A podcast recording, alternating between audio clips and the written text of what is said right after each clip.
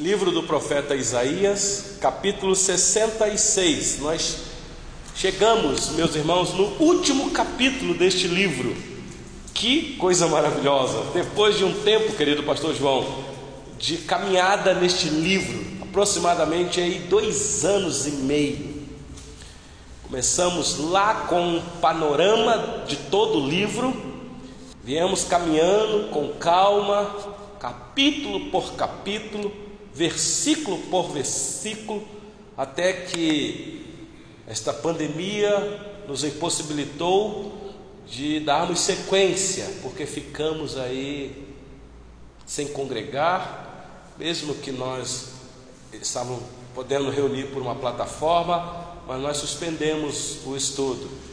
E aí, com o avanço da vacina ou da vacinação, nós podemos ter aí liberdade de voltar a congregar e retomamos então aqui às quartas-feiras o estudo do profeta Isaías. Foi um desafio muito grande, porque nesta pandemia chegou muita gente nova para a nossa igreja e que antes não tinha conhecimento nenhum da exposição deste livro.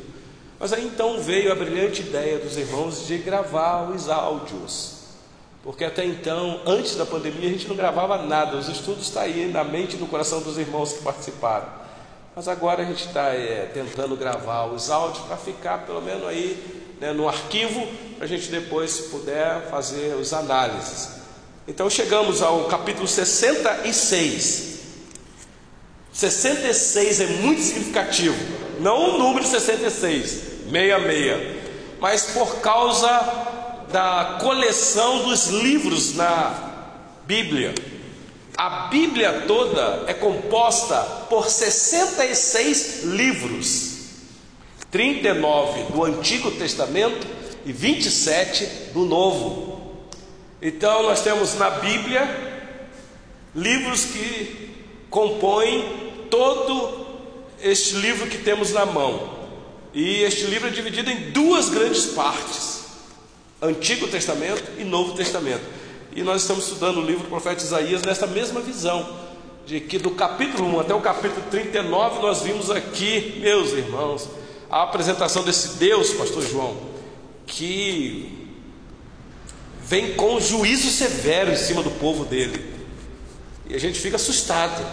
Mas é um pai amoroso que chama os seus filhos ao arrependimento, mas com disciplina. E do capítulo 40 até o capítulo 66, 27 capítulos finais, nós estamos vendo esta ação que Deus está tendo de restauração, de misericórdia, de graça, de amor. E agora, chegando no capítulo 66, mostrando a cortina sendo fechada. Ele já mostrou no capítulo 65 que haverá uma restauração para o seu povo, que habitará neste lugar maravilhoso, que o pastor João fez a exposição dos versículos 17 a 25 semana passada aqui. Foi? Não, foi semana retrasada. Por isso que eu vou pegar agora o capítulo 66. E a exposição se deu sobre o novo céu e a nova terra, ou a nova Jerusalém. E aqui no capítulo 66, meus irmãos, é nos chamando a atenção porque se existe um lugar para os remidos, ah, meus irmãos, existe também um lugar para os rebeldes. Então eu queria, eu quero ler com vocês todo o capítulo aqui, mas eu já digo para vocês que nós ficaremos com a exposição até o versículo 9, se Deus nos permitir. Mas eu vou ler todo, todo o capítulo para você estar bem familiarizado com o texto. Acompanhe aí, por gentileza a leitura. Diz assim a palavra do nosso Deus. Vocês já viram aí que o título aqui em negrito que o tradutor colocou, porque ele já sabe do contexto, excluídos da Nova Jerusalém os que praticam falsa religião. Então, é alguém que é religioso, é alguém que está praticando alguma coisa aparentemente, né, boa para agradar a Deus, mas que este ensino é falso, não é verdadeiro. Então acompanhe a leitura. Assim diz o Senhor: O céu é o meu trono, e a terra o estrado dos meus pés.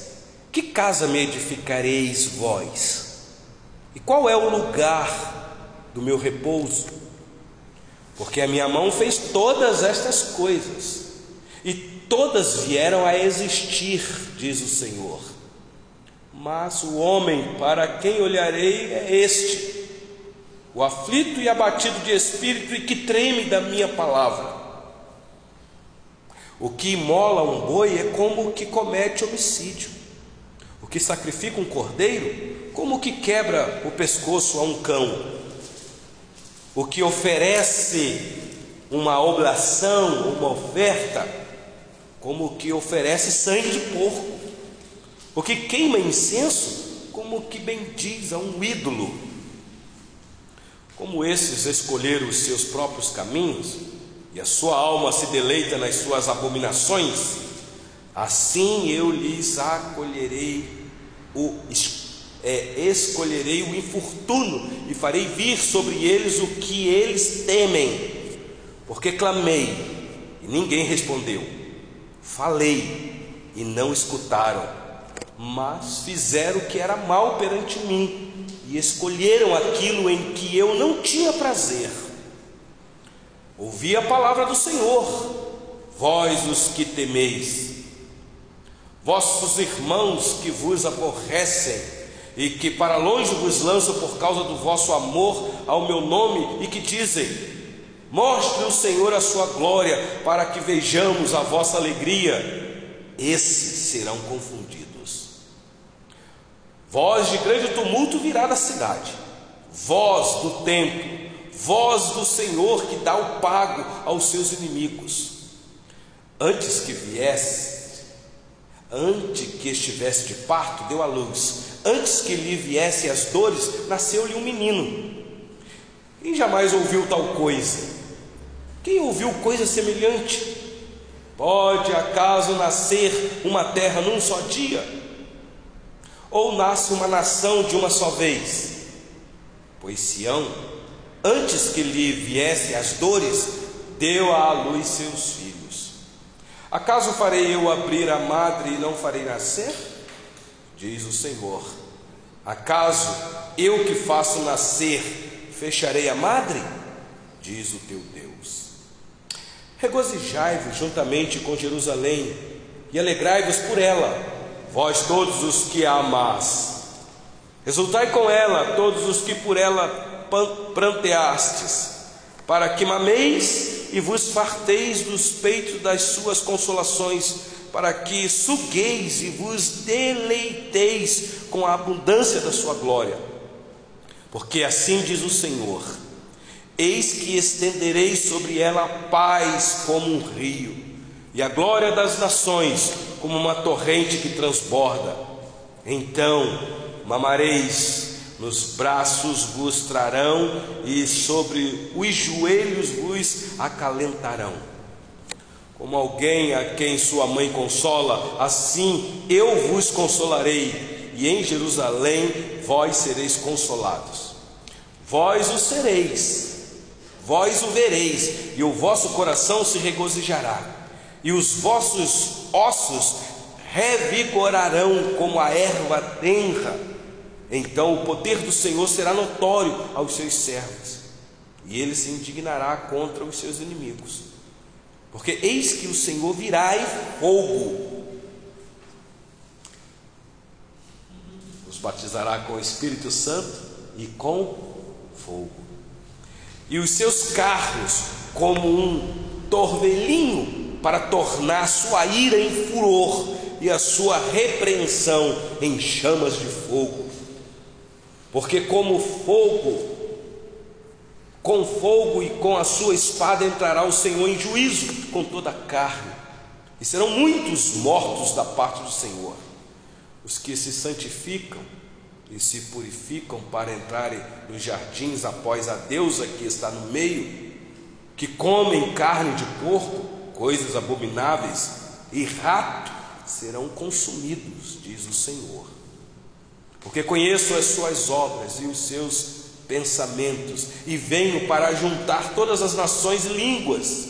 Elas virão e contemplarão a minha glória. Porém, entre elas um sinal, e alguns dos que foram salvos enviarei às nações, a Taspu, Lud, que atiram com o arco, a Tubal e a Javã, até as terras do mar mais remotas, que jamais ouviram falar de mim, nem viram a minha glória. Eles anunciarão entre as nações a minha glória. Trarão todos os vossos irmãos dentre todas as nações, por oferta ao Senhor, sobre cavalos, em liteiras e sobre mulas e dromedários, ao meu santo monte, a Jerusalém, diz o Senhor como quando os filhos de Israel trazem as suas ofertas de manjares em vasos puros à casa do Senhor. Continuando até o versículo 24. Também deles tomarei alguns dos sacerdotes e para levitas, diz o Senhor, porque como os novos céus e a nova terra que hei de fazer estarão diante de mim, diz o Senhor, assim há de estar a vossa posteridade e o vosso nome. E será que de uma festa da lua nova a outra, e de um sábado a outro, virá toda a carne a adorar perante mim, diz o Senhor.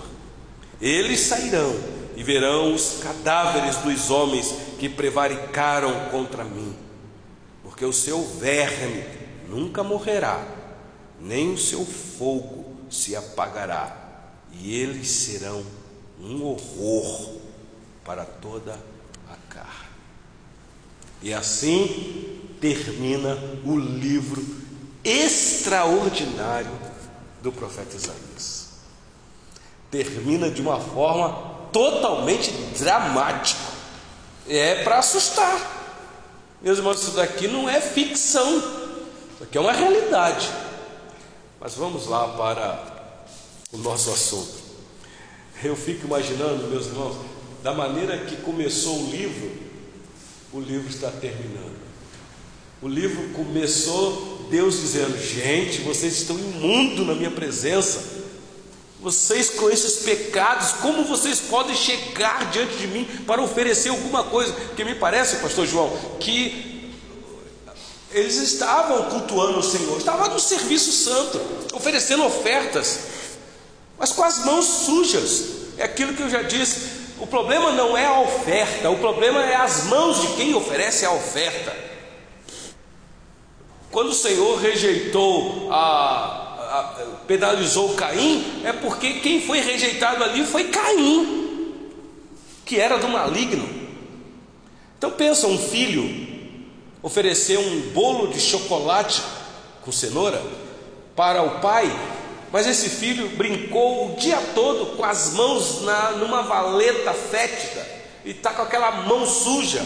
E agora ele vai pegar o bolo de chocolate para oferecer para o pai com aquelas mãos. E o pai gosta demais daquele bolo. Mas o problema não é o bolo, é as mãos de quem está oferecendo o bolo. Por isso é que Isaías vai dizer que a nossa justiça própria é como o trapo da imundícia. Porque todos nós somos como o imundo sem a justiça de Deus. E meus irmãos, por isso é que ainda dá tempo de receber a justiça de Deus hoje. E só que o recebimento dessa justiça hoje para nós é diferente quando Cristo voltar para exercer juízo. A justiça de Deus é imputada a nós por causa da justiça de Cristo, que é justo. Na verdade, Cristo recebe a condenação no nosso lugar. Então a justiça de Cristo é nos dada. Então agora nós podemos oferecer, entendo o que eu vou dizer, meus irmãos, o bolo de chocolate para o nosso Pai. Porque agora as mãos foram lavadas, estão puras. Capítulo 1 vai dizer isso. Lavai-vos, purificai-vos. E depois você venha. Venha porque eu quero vocês venha razoar comigo, que eu aceito vocês, mas não da maneira, não da maneira, que não pode se aproximar de mim desta maneira. Por isso, meus irmãos, que nós zelamos tanto no culto a Deus. Culto retrata isso. Às vezes, durante o dia, nós nos sujamos tanto com o pecado E na hora de adorar o Senhor, nós não podemos chegar, meus irmãos. É claro que Cristo já nos lavou. Cristo já realizou uma vez por todas, meus irmãos, aquela justiça maravilhosa. Já fomos justificados. Não seremos justificados de novo por Cristo. Já. Mas o ato de santificar, meus irmãos, é, é contínuo.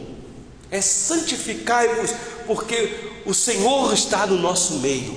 Então a gente, quando cultua o Senhor, especialmente o culto público, a gente tira um tempo na liturgia para pedir perdão, para dizer: Senhor, estou aqui na tua presença, o Senhor é o Deus Santo, mas eu sei quem eu sou, miserável pecador. Ai de mim, vou morrer, mas eu sei que o Senhor enviou o teu filho para morrer por mim, porque o sangue dele me purifica de todo pecado. Perdoa-me, meu Pai. Ah, meus irmãos, nós fazemos isso, todo culto, e aí depois continuamos. E nós devemos fazer isso, meus irmãos, não só no culto, mas todo dia.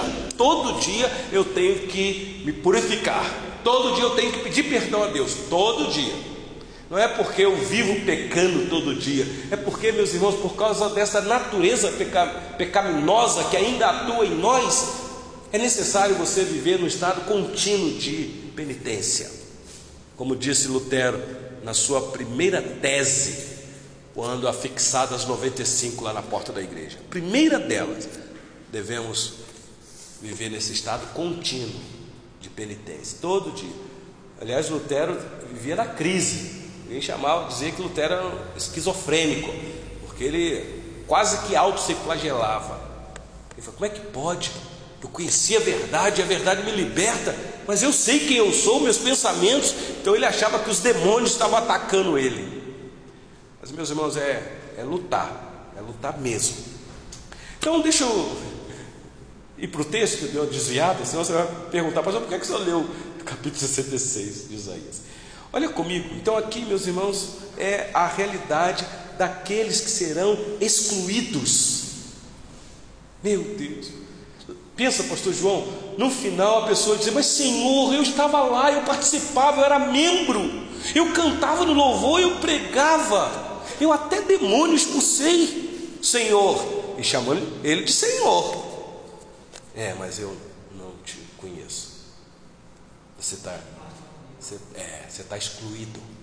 Meus irmãos, já pararam para pensar nisso? E esta palavra vai ser dada para aqueles que praticam uma religiosidade. Não é para gente que está lá no mundão, não quer nem saber para a questão de religião. É para gente que está envolvido mas que na verdade nunca foi um verdadeiro, foi um falso. Por isso, excluído os que praticam falsa religião. Então, olha comigo o versículo 1, por gentileza. Já começa assim. Assim diz o Senhor. É um profeta. O profeta amante de Deus tem que fazer isso. Ele não pode falar aquilo que está na mente dele. Ele vai falar o que está na mente porque foi Deus que mandou. Meus irmãos, é assim mesmo que o profeta até o dia de hoje tem que fazer. Hoje não tem um profeta na categoria de Isaías para ter revelação nova para a igreja. Mas meus irmãos, nós estamos com a profecia aqui na mão. Então, hoje o profeta ele tem que abrir o livro e dizer: Assim diz o Senhor, e ler a revelação, aquilo que Deus mandou. Não é dizer, olha, é, Deus está falando comigo para dizer para você, é, Deus pode estar até falando com você. Mas por que ele falou comigo? E mais, eu tenho a palavra dele. Por que, é que ele deu a palavra em 66 livros? Se ele está falando com você para você falar comigo. Então hoje, continua a fidelidade do profeta dizer: Assim diz o Senhor. Então está aí no primeiro versículo: Assim diz o Senhor: O céu é o meu trono, e a terra o estrado dos meus pés. Que casa me edificareis vós? E qual é o lugar do meu repouso? Meus irmãos, isso aqui é muito significativo para o contexto.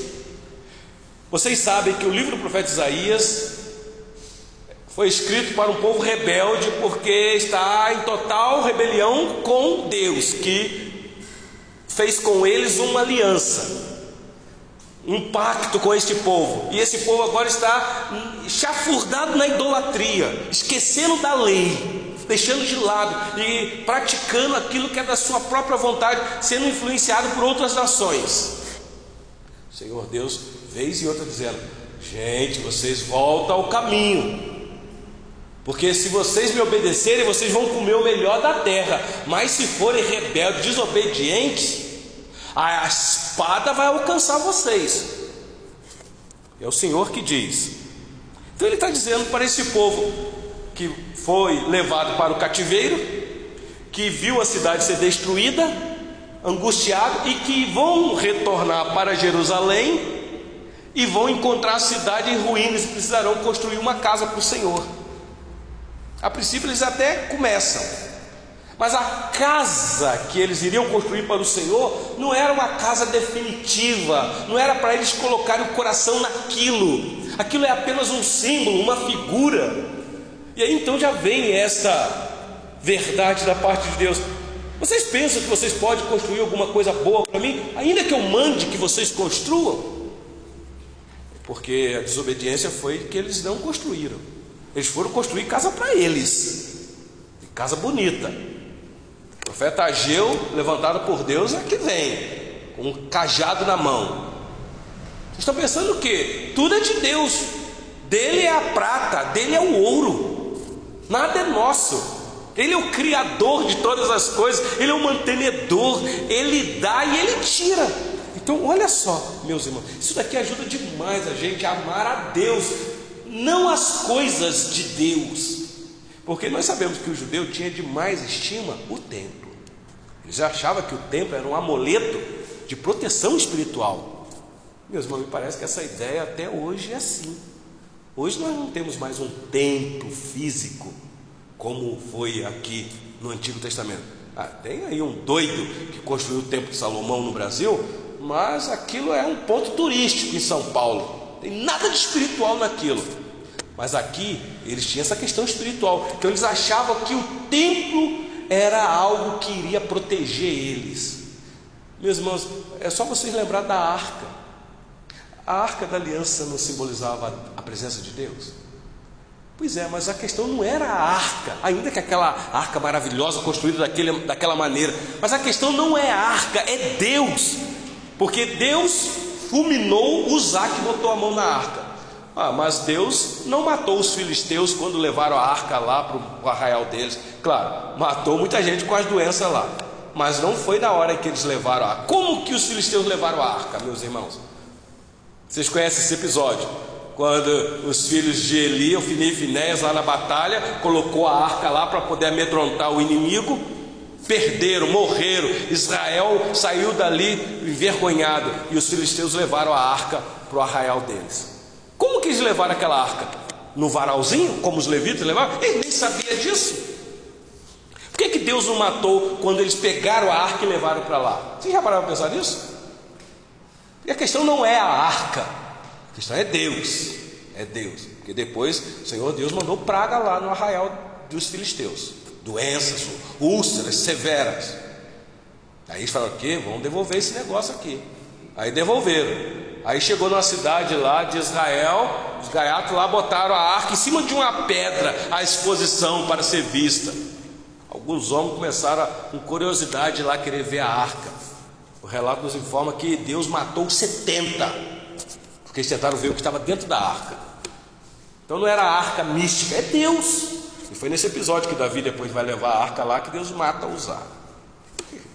Meus irmãos, a mesma coisa que é o templo. É o templo.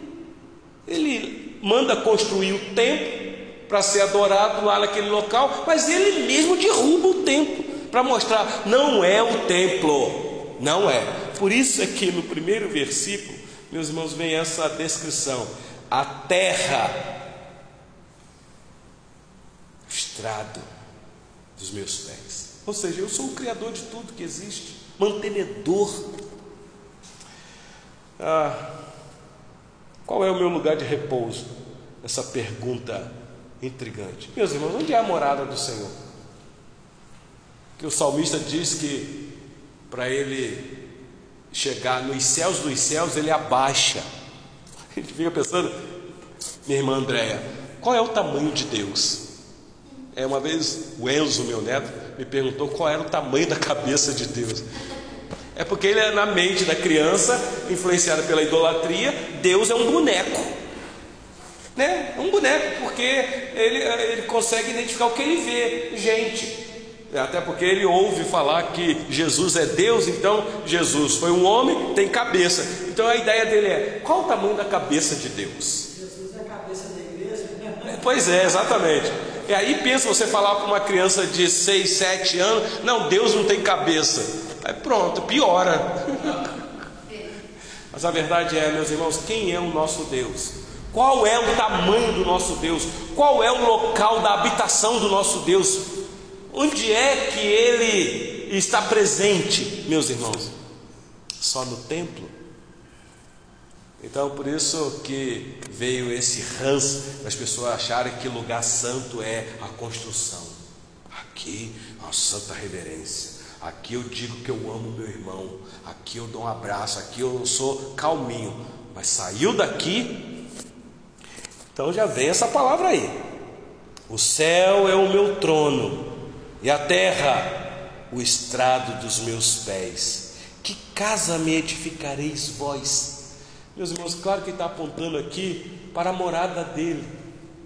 Meus irmãos, você lembra que o Senhor Jesus disse para os apóstolos: Não se turbe o vosso coração. Crede em Deus, mas crede também em mim. Na casa de meu pai há muitas moradas. Que casa é essa, meus irmãos? É um lugar ou é um estado? E nós viremos e faremos morada em vós. Vocês já pararam para pensar nisso? Meus irmãos, a gente não tem ideia de que do tamanho desse Deus, que nem os céus dos céus pode contê-lo, mas ao mesmo tempo nós temos a informação de que nós somos o templo do Espírito, morada do Eterno. Como é que é isso? Você já parou pensar nisso? Não é para você se vangloriar, achar que você é todo poderoso, mas meus irmãos, pensa comigo, se é verdade isso, se o Espírito Santo habita em nós e o Espírito Santo é Deus, qual é o poder desse Deus? Bom, uma vez o Senhor Jesus chegou nas barrancas daquele mar agitado lá no cemitério, encontrou um homem possesso de uma legião de demônio. E o relato lá é assustador, porque ninguém conseguia manietar aquele homem, nenhuma corrente. O que estava nele era apenas uma legião. Agora pensa aquele que é morada do Altíssimo. Por isso que Paulo disse que nós somos mais do que vencedores. Mas, meus irmãos, nós vivemos como se fosse derrotados, com medo de tudo, com angústia de tudo, esquecemos que nós temos Deus do nosso lado. Quanta lição aqui para animar. E, e quem vai ler isso aqui é a igreja. Então é para dizer: olha, existem os excluídos, mas olha para quem eu sou. E ah, olha a continuação, por gentileza, aí, o versículo 2. Então, aqui é para chamar a atenção do judeu que amava o templo demais.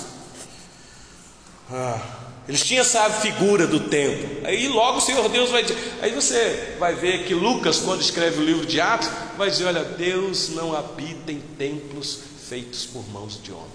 Mas olha o versículo 2. Porque a minha mão fez todas estas coisas, e todas vieram a existir, diz o Senhor. Mas o homem para quem olharei é este, o aflito e abatido de espírito, e que treme da minha palavra. Meus irmãos, aqui é aquilo que equivale das palavras que o Senhor Jesus disse para aquela mulher no poço.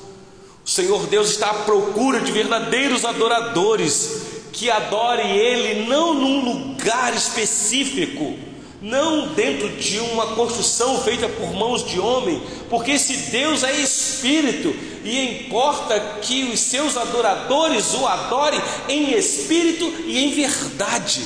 Olha, meus irmãos, quando nós temos uma visão correta de quem é esse Deus, Criador dos céus e da terra, por isso é que João, quando inicia o evangelho dele, ele não quer apresentar a genealogia de Jesus.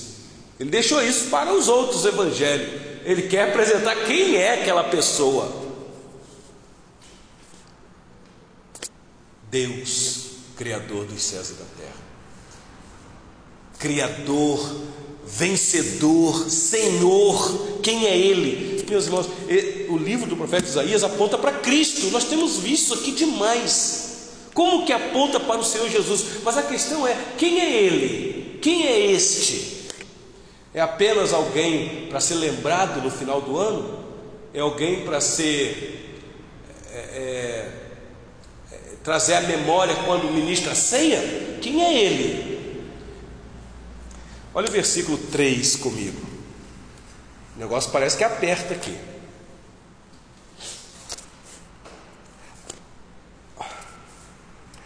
O que imola um boi é como que comete homicídio. O que sacrifica um cordeiro, como que quebra o pescoço a um cão. O que oferece uma oblação, como o que oferece sangue de porco. E o que queima incenso, como o que bendiz a um ídolo. O que está sendo retratado aqui é a prática religiosa daquele povo. Está dizendo, vocês estão trazendo ofertas a mim, a intenção de vocês é boa, mas o que vocês estão praticando é abominável diante de mim porque vocês não estão dando crédito nas minhas prescrições como oferecer as ofertas. A questão não é a oferta, a questão é a intenção do coração de vocês. Aliás, eu citei aqui o episódio de Uzá, que morreu, ele teve boa intenção. Eu li uma vez um comentário de Sproul sobre este relato, disse que Deus matou Uzá porque a arca ia cair na lama. Então ele não quis deixar, aquela arca apontava para a santidade de Deus. Então ele não queria que a, a arca caísse na lama. Então ele põe a mão. Ah, Sproul disse que Deus matou Uzá porque as mãos de Uzá estavam mais sujas do que aquela lama onde a arca ia cair. Já parou para pensar nisso? É. Muito sério isso, meus irmãos. Então, me parece que boa intenção não vale. Não vale. Não, nós estamos aqui com uma boa intenção, nós estamos fazendo para a glória de Deus. Sim, mas qual é a prescrição? Qual é a orientação de Deus para fazer isso? Ah, meus irmãos, isso conta muito. Não, nós estamos oferecendo aqui o boi, que é o novilho, estamos sacrificando o cordeirinho, nós estamos oferecendo as nossas oblações, nós estamos queimando o nosso incenso para a fumaça subir, chegar nas narinas de Deus. Mas tudo isso vocês estão fazendo como pagãos. Eu, eu não sei se eu posso dizer isso, mas quando ele diz aqui o que imola um boi é como que comete homicídio, porque eles estavam sendo influenciados pelas nações pagãs que ofereciam seus filhos a sacrifício está é, dizendo: a atitude de vocês é a mesma daqueles que oferecem os filhos em sacrifício, sacrifícios humanos.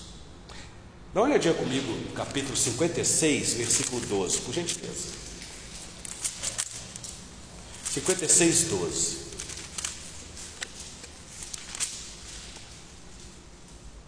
O último versículo.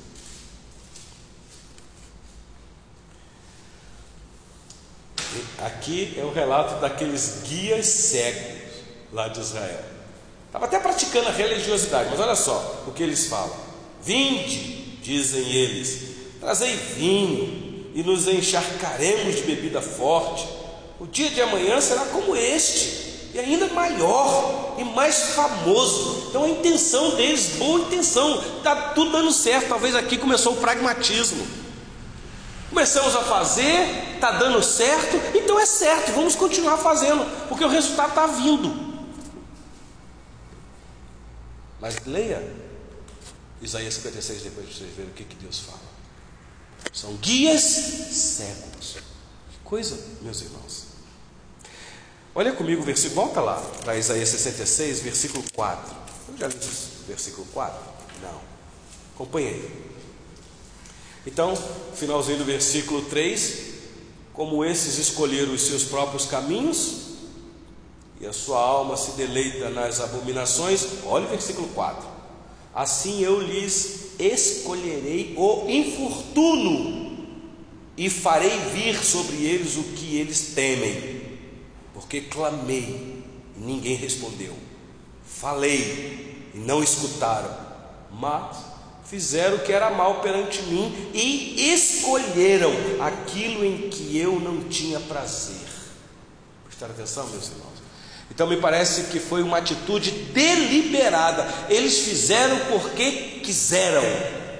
Eles fizeram uma escolha. Nós vamos fazer isso aqui e pronto. Desta maneira.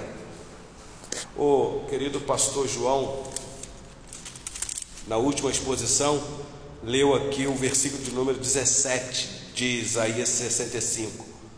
Olha aí comigo. Isaías 65, versículo 17. Pois eis que eu crio novos céus e nova terra, e não haverá lembrança das coisas passadas, jamais haverá memória delas. Por que que fala isso daqui? Se você der uma olhadinha no versículo 16, o versículo 16, no finalzinho, eu vou ler todo o versículo 16, diz assim: ó, de sorte que aquele que se abençoar na terra, pelo Deus da verdade é que se abençoará, e aquele que jurar na terra, pelo Deus da verdade é que jurará, porque já estão esquecidas as angústias passadas e estão escondidas dos meus olhos. E aí então vem em seguida a descrição: Pois eu crio novos céus e nova terra, e não haverá lembrança das coisas passadas. Claro, a lembrança aqui é das angústias, mais para esse povo aqui que iria ser levado para o cativeiro, depois voltar para Jerusalém e com cicatrizes. Só que agora no versículo 4, está falando que esse povo não manteve no caminho que o Senhor quis. Povo rebelde. Então, aqui, meus irmãos, é a retribuição de Deus. Deus é assim, meu irmão Valdenez. É a lei da semeadura. Vocês fizeram isso? Então vocês vão receber isso.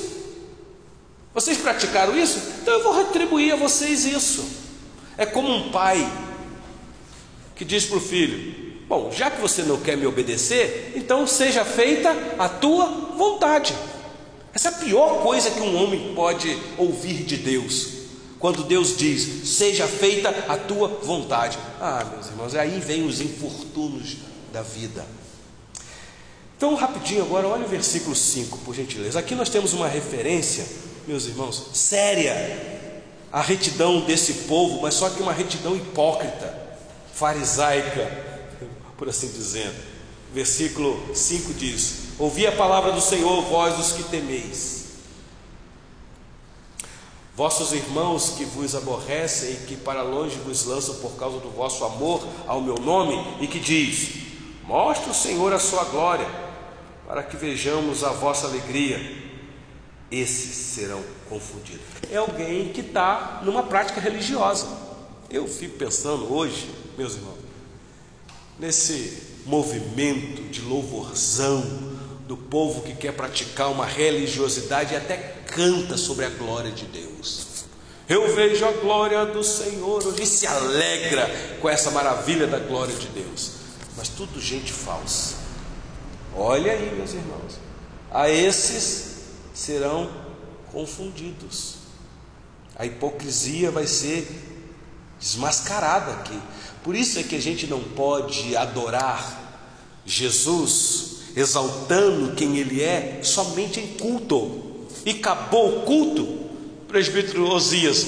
Lá fora a gente não exalta mais ele nem com testemunho. A fé que nós temos em Jesus não é uma fé para ser cantada apenas, exaltando ele, é uma fé para ser vivida. Por isso é que Paulo diz: Estou crucificado com Ele. Logo já não sou eu quem vive. Mas o que, que acontece? Às vezes a gente, na nossa vida privada, a gente não quer nem que Cristo faça parte. A gente esquece. No trato com, as nossas, com os nossos familiares, com os nossos vizinhos. Meus irmãos, esse é o desafio da vida cristã. Muita coisa contribui para a gente não viver essa verdade, essa realidade. E a gente pode ser enquadrado nesta retidão hipócrita. Hipócrita. Olha comigo o versículo 6 do capítulo 65, por gentileza. Olha aí. Alguém poderia ler o versículo 6?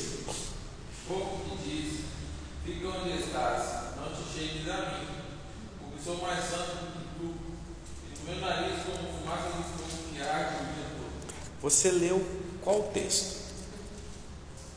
65, Versículo 6, agora.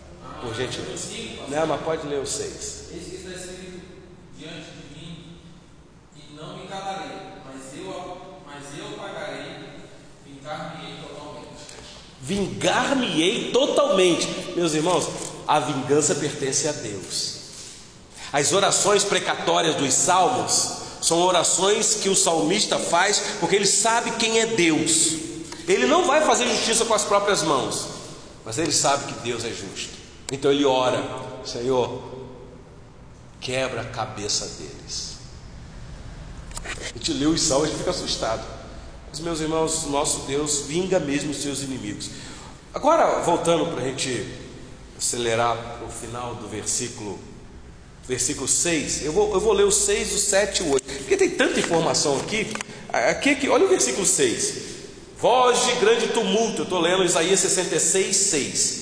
Voz de grande tumulto virá da cidade, voz do templo, voz do Senhor que dá o pago aos seus inimigos. Meus irmãos, se vocês prestarem atenção, aqui é uma profecia que se cumpriu de uma maneira tão cabal ao longo da história desse povo. E nós conhecemos a história. Até que culminou no ano 60 depois de Cristo com a destruição do templo, tão amado pelos judeus. Uma dispersão. Judeus sendo espalhados para o mundo inteiro. Olha aqui, meus irmãos. Eu vingo. E isso daqui não para, meus irmãos, aqui. Isso daqui é uma profecia que se estende até a volta de Cristo. Cristo está voltando, meus irmãos, e a profecia ainda está no seu desenvolvimento. Ela só vai ter o seu cumprimento final na volta gloriosa de Cristo. Me parece que se alguém tem alguma esperança de restauração da nação de Israel nesse sentido, a Bíblia vai em outra mão. Olha aqui. Versículo 7, por gentileza. Eu não vou ter tempo de explicar isso aqui agora, que a hora estourou, mas olha só aqui o nascimento de uma nova comunidade, tão rápida e tão dramática. Olha só, antes que estivesse de parto, deu à luz, antes que lhe viesse as dores, nasceu-lhe um menino. Tem que tomar cuidado, porque senão você logo vai pegar essa palavra menino aqui e falar, ah, está falando do nascimento de Jesus, dores de parto, está falando de Maria, quando estava grávida lá, gritando para dar à luz o menino. Meus irmãos, ele acabou de falar que vai trazer juízo para esse povo, vai destruir, e como destruiu, esse povo sofreu muita penalidade.